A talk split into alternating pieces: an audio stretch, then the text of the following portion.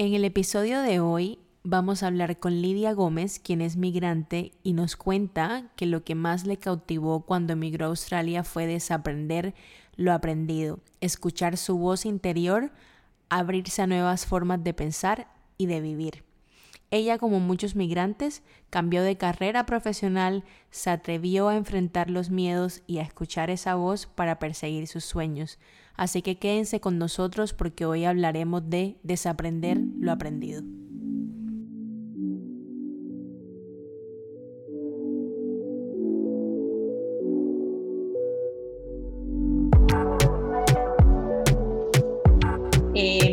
Bienvenidos al tercer episodio. Hoy tenemos una invitada muy especial desde España, pero que ha vivido ah, durante muchos años en Australia, Lidia Gómez. Lidia es fundadora, coach y counselor de uh, Light to Fly, una empresa que se dedica a ayudar a otras personas a través de técnicas neurolingüísticas. Lidia, muchísimas gracias por estar aquí. Bienvenida.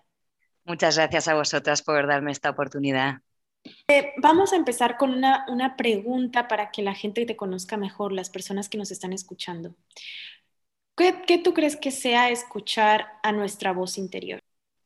Pues qué bonita pregunta. Em, yo creo que esa voz la tenemos todos dentro, pero a veces la, vida va tan rápido, ¿no? El, el, tren este en el que nos hemos montado que, hay tanto ruido fuera que lo más difícil es conectar con uno mismo y escucharse.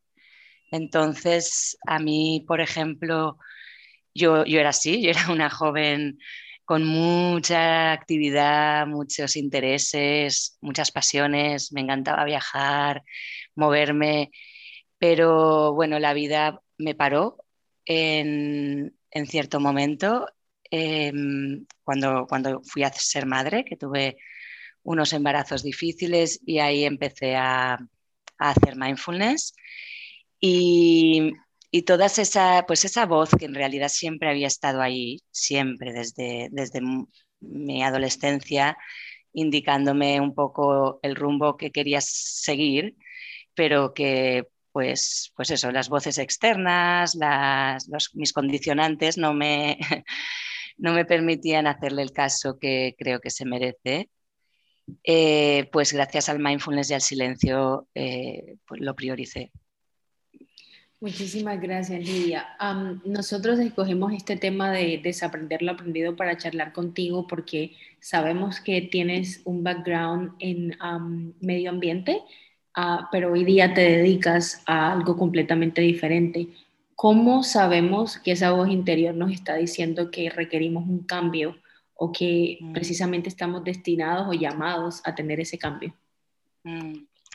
Pues yo estudié eh, ingeniería industrial y me especialicé en energía y, medio ambiente, sostenibilidad, un poco por defecto, ¿vale? Porque, porque se me dan muy bien las matemáticas, la física, era buena estudiante y mi papá era ingeniero industrial. Entonces, un poco, pues mi background, mi, en mi familia el triunfo, el éxito era ser ingeniero y, y bueno, pues a esa corta edad, porque yo creo que los 18 años para tomar una decisión así, pues a lo mejor no tienes todas las la amplitud, ¿no? Eh, bueno, pues estudié eso. Eh, yo desde, desde mucho más joven, o sea, desde los 14 años ya sentía esa pasión de un poco como de devolverle al mundo lo que me había dado o de, proteger a las personas vulnerables, de, apoyar.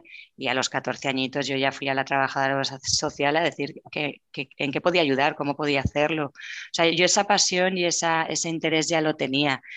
Lo que pasa, pues eso, pues por un poco la maleta que llevamos cada uno, ¿no? Por no decepcionar a los de fuera o por, no sé, por tus propios, por tus propias limitaciones, Em, pues, pues yo no le, como decía antes, no le hice el caso que, en estos momentos noto que era, era importante porque esa llamada estaba ahí. Y esa, yo lo que sentía como ingeniera, y estuve, he estado 20 años trabajando en distintas empresas, he hecho proyectos súper bonitos, me ha dado muchísimas oportunidades, sobre todo en Australia, las, las dos etapas que he estado allí, como, como ingeniero, em, pues eso me ha abierto muchas posibilidades, y, pero era un poco esa sensación del síndrome del impostor, como que no era 100% yo. Y a lo mejor hacía una conferencia, una presentación y todo el mundo me felicitaba, qué maravilla, qué bien, pero dentro de mí nunca estaba satisfecha. Siempre había un algo ahí como que no era, era fingido un poco. Y en cambio ahora, pues haciendo mis sesiones de coaching o mi trabajo de counseling, de, hecho también trabajo social, eh, es, es, amplitud, o sea, es, es flow, es fluye, es como, esto sí. Y, y siempre salgo satisfecha, siempre pienso que he dado el 100%. Qué maravilla, Lidia, qué bonito todo, todo lo que explicas, porque yo creo también que cuando nos, nos salimos de nuestro, de nuestro país, estamos de alguna manera eh, saliendo de una zona de confort. Y hay veces que las mismas circunstancias nos obligan a hacer cambios que a lo mejor nunca habíamos considerado, ¿no? Eh, sabemos que hay, habemos muchas personas que venimos, por ejemplo, a otro país como Australia y tenemos que empezar a estudiar algo nuevo por temas de visa o tenemos que hacer trabajos que en nuestros países no hicimos nunca. Entonces, que, si hay alguien que nos está escuchando que, que tiene el plan, por ejemplo, de, de emigrar a otro país, ¿qué consejo le darías para no tener miedo de salir de esta zona de confort? Mucha conciencia. O sea, eh, es verdad que las circunstancias nos obligan, y yo también he pasado por ahí, mi transición no fue del día a la mañana, ahora soy counselor, o sea, tienes que realizar unos estudios, eh, mientras tienes que mantener a una familia, tienes que tener unas condiciones de visado, o sea, las circunstancias externas existen, eh, pero lo que aconsejaría es pues apertura. Em, yo lo que, por lo menos en, mi situación personal, a mí lo que las veces que, me han venido bien las cosas son cuando, pues eso, cuando fluyo, cuando dejo un poco, intento no controlar, o sea, dejo un poco mi mente consciente y controladora y de ingeniera, de tenerlo todo la, dejo un poquito de lado y me dejo llevar por las circunstancias. Y en países como en Australia, pues las referencias son súper importantes. Eh, que se, sea, lo que diría es, sí, la, la situación externa y las condiciones de cada uno existen, pero todos tenemos la posibilidad de encaminarnos hacia donde queremos.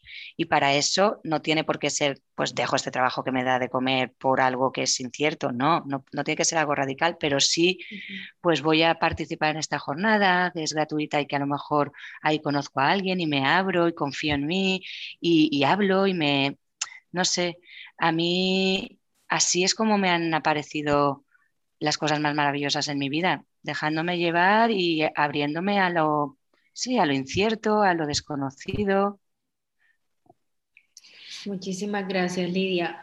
si hay una persona ahora mismo que nos está escuchando, ah, que está en Australia, en España, en, cualquier lugar del mundo y dice, bueno, llevo muchos años, como, como mm. en tu caso, llevo muchos años desarrollando esta profesión y hay una mm. voz en mi interior que me dice, quiero cambiar de carrera, siempre me ha gustado, por ejemplo, la cocina y eso es lo que quiero hacer. Mm. Y, pero de repente tiene este miedo de, es que ya soy muy mayor o es que llevo mm. muchos años haciendo lo mismo y quizá lo otro no funciona. ¿Cuáles serían esas ah, dos cosas básicas para desarrollar un plan de acción inicial? Si yo quiero hacer un cambio de carrera, pero tengo estos miedos que son totalmente válidos, ¿cuáles serían esas dos cosas que debo hacer para prender motores, por así decirlo. Mm, sí, pues a mí, por ejemplo, en ese aspecto, eh, yo llevaba mucho tiempo, como, como he dicho, con mindfulness, retiros en silencio, porque yo sabía que algo no estaba, no estaba viviendo mi vida eh, al full potential, que dicen en Australia, ¿no? con, plena, no sé, no daba el 100% de mí o no era totalmente auténtica.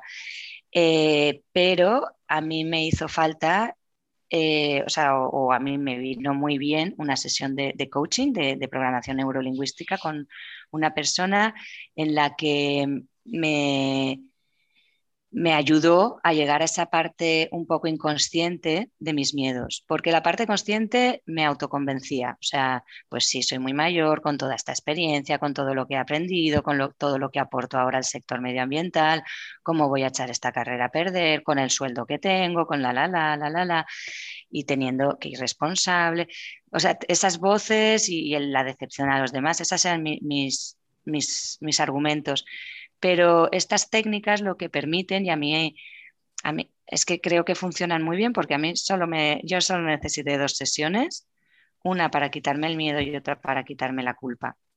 Y mm. luego, o sea, yo creo que una vez te eliminas de raíz el problema y el origen y, y todos, todos, todos hasta los siete años hemos vivido esas emociones negativas y hemos generado unas estrategias para luchar contra ellas.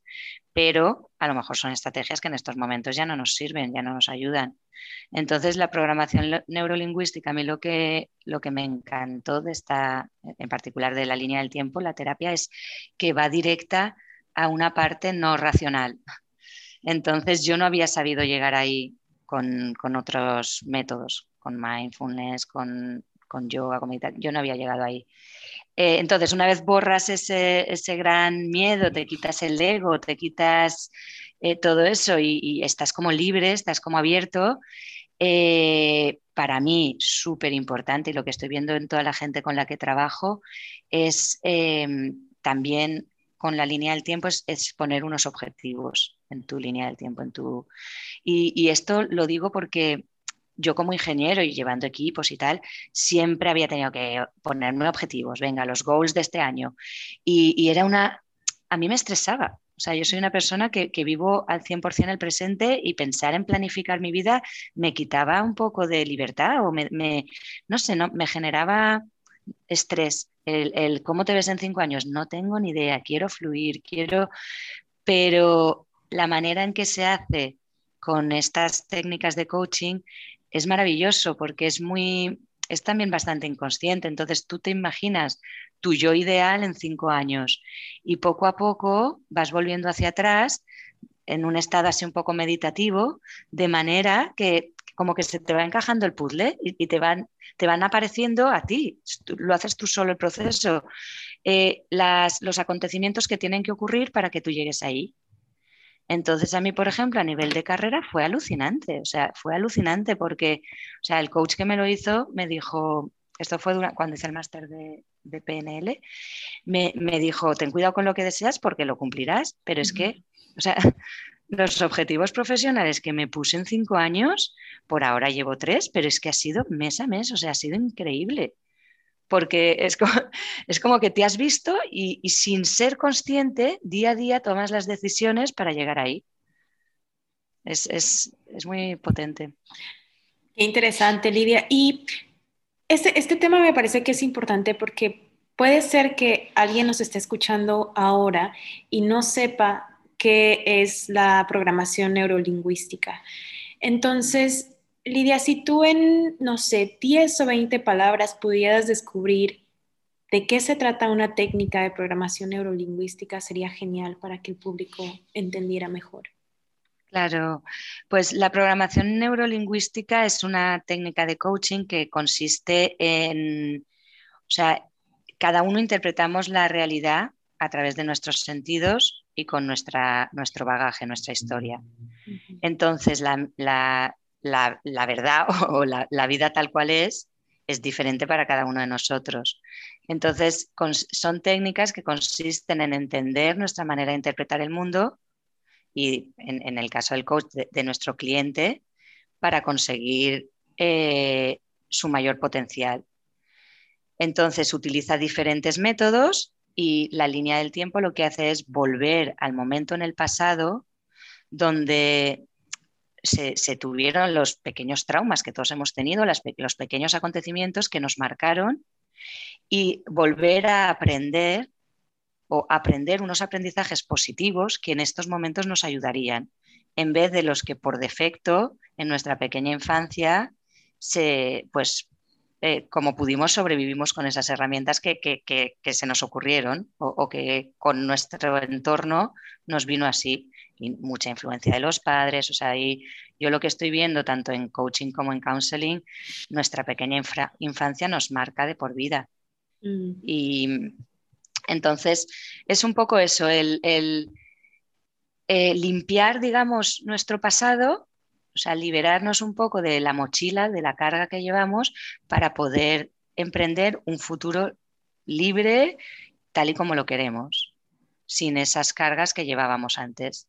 Entonces, un poco de ahí viene el nombre de, la web, el light, de, ligero, light to fly, porque también la luz, pero porque yo me sentí así. O sea, una vez me desprendí de la culpa y del miedo sobre todo, que eran mis dos emociones negativas que me acompañaban, eh, pues me sentí, me sentí que el futuro era lo que yo quería hacer.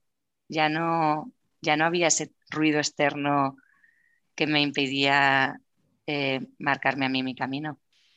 Muchísimas gracias, Lidia. Lo que dices es súper interesante y además que se conecta porque cuando tú piensas, cuando, pensamos en los miedos que generalmente tienen las personas que quieren cambiar de carrera y uno de esos miedos o preocupaciones es, es que soy muy vieja o muy viejo, es mm. porque hay una creencia generalizada de que tenemos que hacer las cosas a cierta edad y a los, mm. no sé, voy a decir una, un, número, a los 45 años ya es muy tarde para cambiar de carrera, pero eso lo aprendes, eso lo vas aprendiendo porque la sociedad nos dice y finalmente es súper interesante ver cómo logras hacer el cambio cuando desaprendes eso que has aprendido de la sociedad.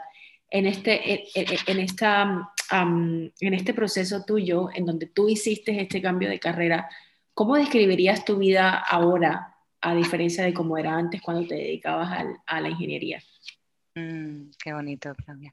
Pues em, lo que has dicho de, desaprender lo aprendido y de la edad, eh, totalmente. O sea, yo el día que me escuché diciendo en esa sesión, es que claro, voy a empezar de cero. Y de repente algo en mí dijo, pero ¿qué dices? O sea, de cero. Pero si todo el bagaje que traes de la otra carrera y toda tu experiencia personal, todo eso lo aportas allá donde vayas. O sea, no, por a lo mejor técnicamente en una, pues en mi caso, en una intervención en particular, pues no conocía el método y eso lo estoy aprendiendo ahora, pero toda mi, presencia, toda mi forma de escuchar, todas las distintas experiencias que he tenido a lo largo de mi vida, para nada. O sea, lo de la edad es totalmente un condicionante, como decías, social y que no, pues lo interiorizamos. Eh, yo ahora es que igual suena muy utópico, pero me siento, me siento plena, me siento satisfecha, me siento, pues lo que decía, como auténtica. Siento que, que estoy llevando la vida que, que, tenía que llevar, o sea, que quería llevar y que, había venido aquí a hacer.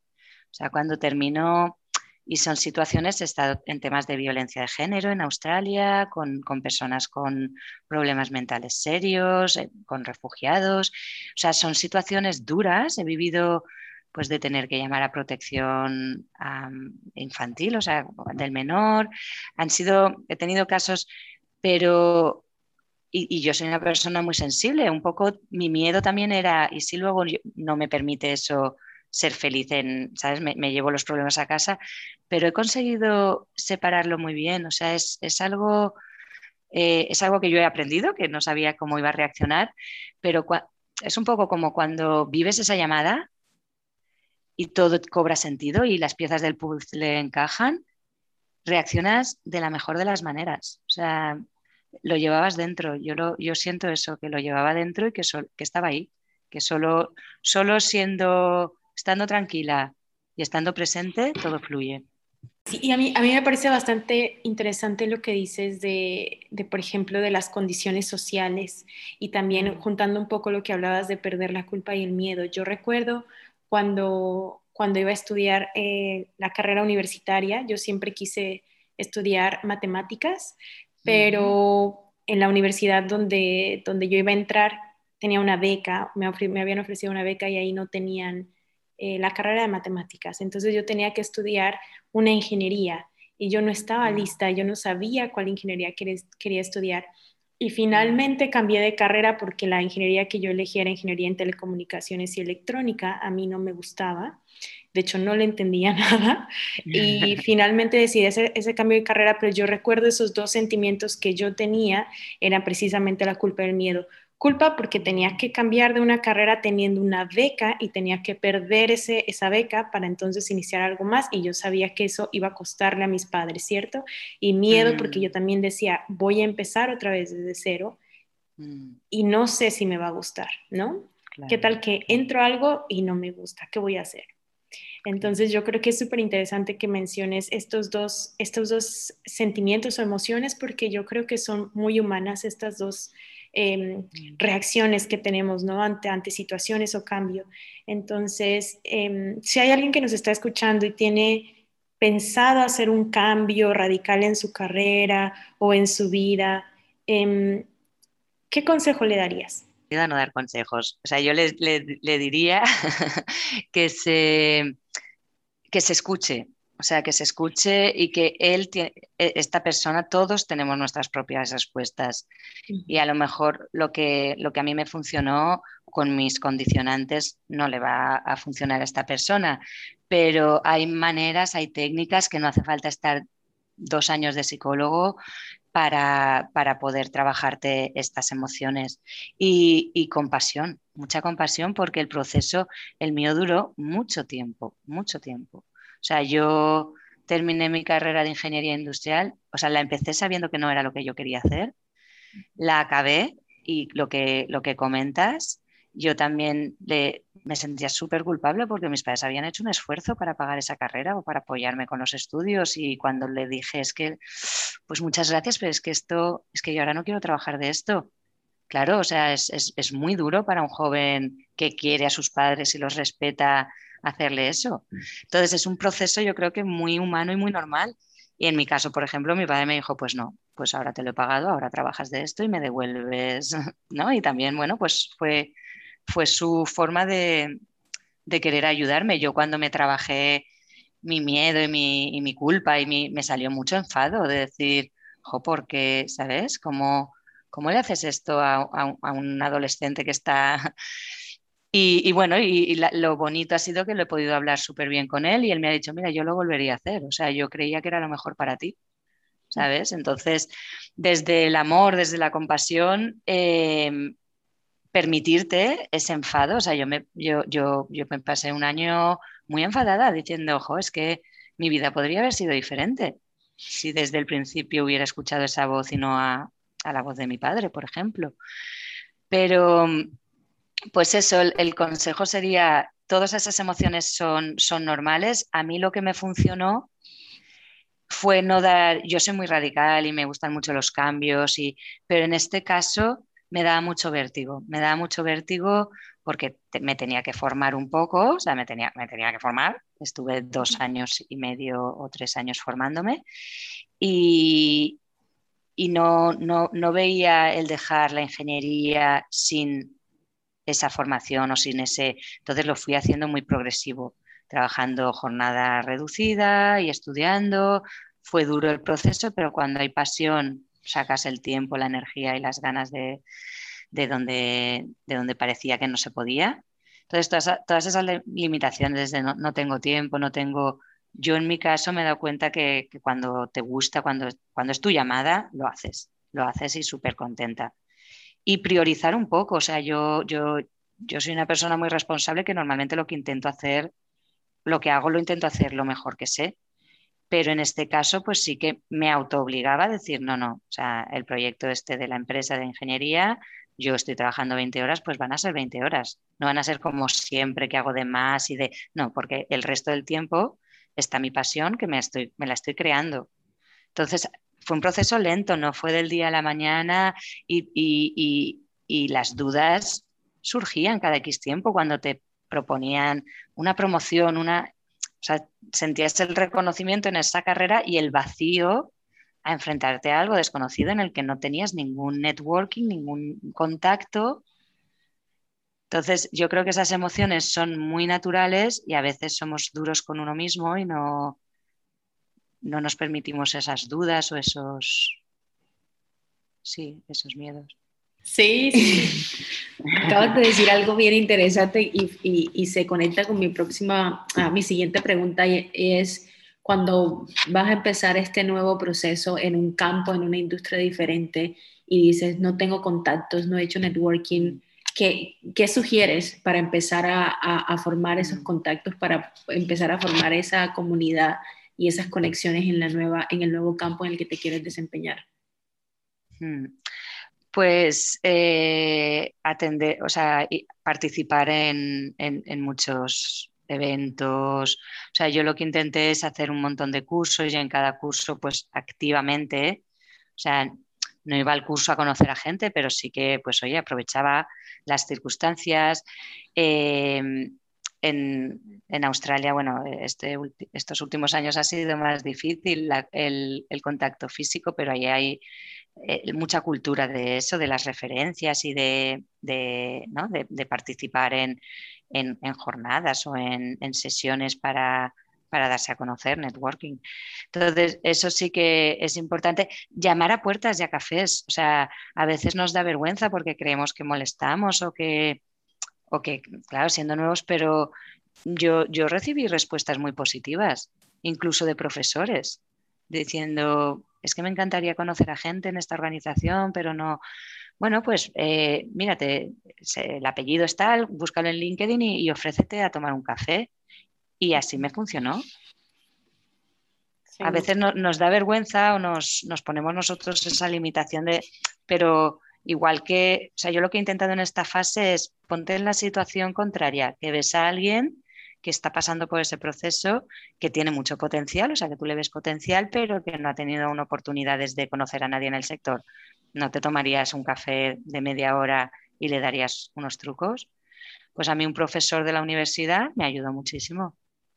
Me ayudó muchísimo y conseguí mi primer trabajo por ese café. Y me da una vergüenza, digo que se va a pensar, no sé, una alumna, pero bueno, lo, lo recibió bien. Muchísimas gracias, eh, Lidia. Yo creo que ese es un súper buen consejo, que, perdamos el miedo y contactemos a las personas que, de alguna manera tienen eh, experiencia en la industria. Finalmente, Lidia, eh, ¿dónde te podemos encontrar? ¿Cuáles son tus redes sociales? ¿Cómo la gente te puede, te puede contactar? Pues bueno, me, mientras trabajaba allí me creé la, la web Light to Fly y ahí se pueden reservar las citas. Estoy trabajando, como os he comentado, hace tres semanas me volví a España, pero sigo trabajando en horario australiano por ahora. Estoy compaginando. Y luego, pues, eh, a ver, he de reconocer muy sinceramente que yo no estaba muy activa en las redes sociales porque vivo mucho el, presente real y la verdad es que cualquier, sobre todo después de tan largos lockdowns, eh, pero sí que tengo Instagram y, Facebook con Light to Fly también y, lo uso. O sea que ahí hay. Perfecto. Bueno, pues muchísimas gracias, Lidia. Eh, ha sido un placer hablar contigo eh, sobre este tema de de desaprender lo aprendido. creemos que es un tema muy importante y también, bueno, te conocimos a través de, las historias de Gals y fue una de nuestras historias favoritas. Entonces es un honor tenerte con nosotras y muchísimas gracias por tu tiempo. Muchísimas gracias. Muchísimas gracias. Muchas gracias a las dos. La verdad es que estáis haciendo una misión tan bonita con la comunidad. Es, es precioso tener ese, ese espacio